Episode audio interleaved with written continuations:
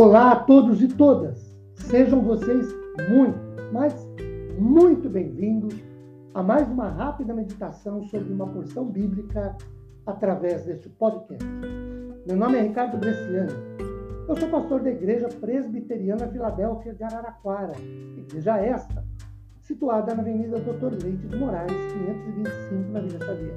É um prazer levar a todos vocês mais uma porção da palavra de Deus. Hoje, a partir de Mateus capítulo 7, versículos 13 e 14.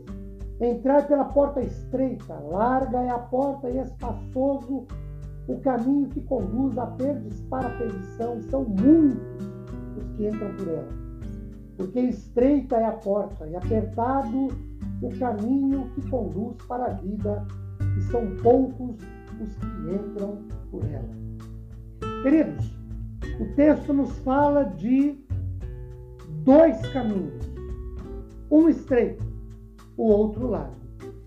O texto nos fala de dois caminhos e esses dois caminhos nos levam a duas portas, estreita e a outra larga.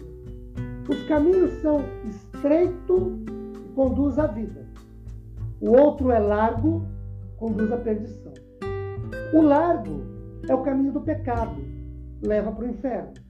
O estreito é o caminho da vida que leva para o céu. O largo é o caminho dos prazeres, dos deleites carnais. O estreito é o caminho da renúncia, é o caminho da vontade de. Quero compartilhar rapidamente com vocês três lições disso tudo. Primeira, os dois caminhos estão diante de todas as pessoas. João capítulo 10, versículo 9, e principalmente João 14, verso 6, nos diz que Jesus é o caminho. Em João 14, 6, ele é o caminho. Em João 10, 9, ele é a porta que conduz a Deus. Devemos, usando uma linguagem figurada, entrar por ele para se chegar a Deus. Até porque ele mesmo já diz em João 14, 6: Ninguém vai ao Pai se não for por ele. Por mim.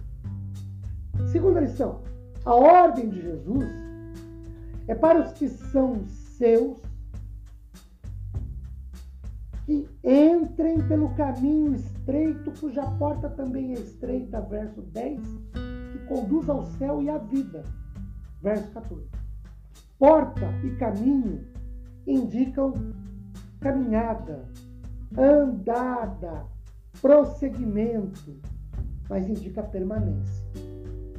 Terceiro, os resultados dessa ação de permane de entrar pelo de caminhar no caminho estreito, cuja porta é estreita, e o resultado de se caminhar na vida pela porta larga, pelo caminho largo, cuja porta é larga e cuja maioria vai por ela.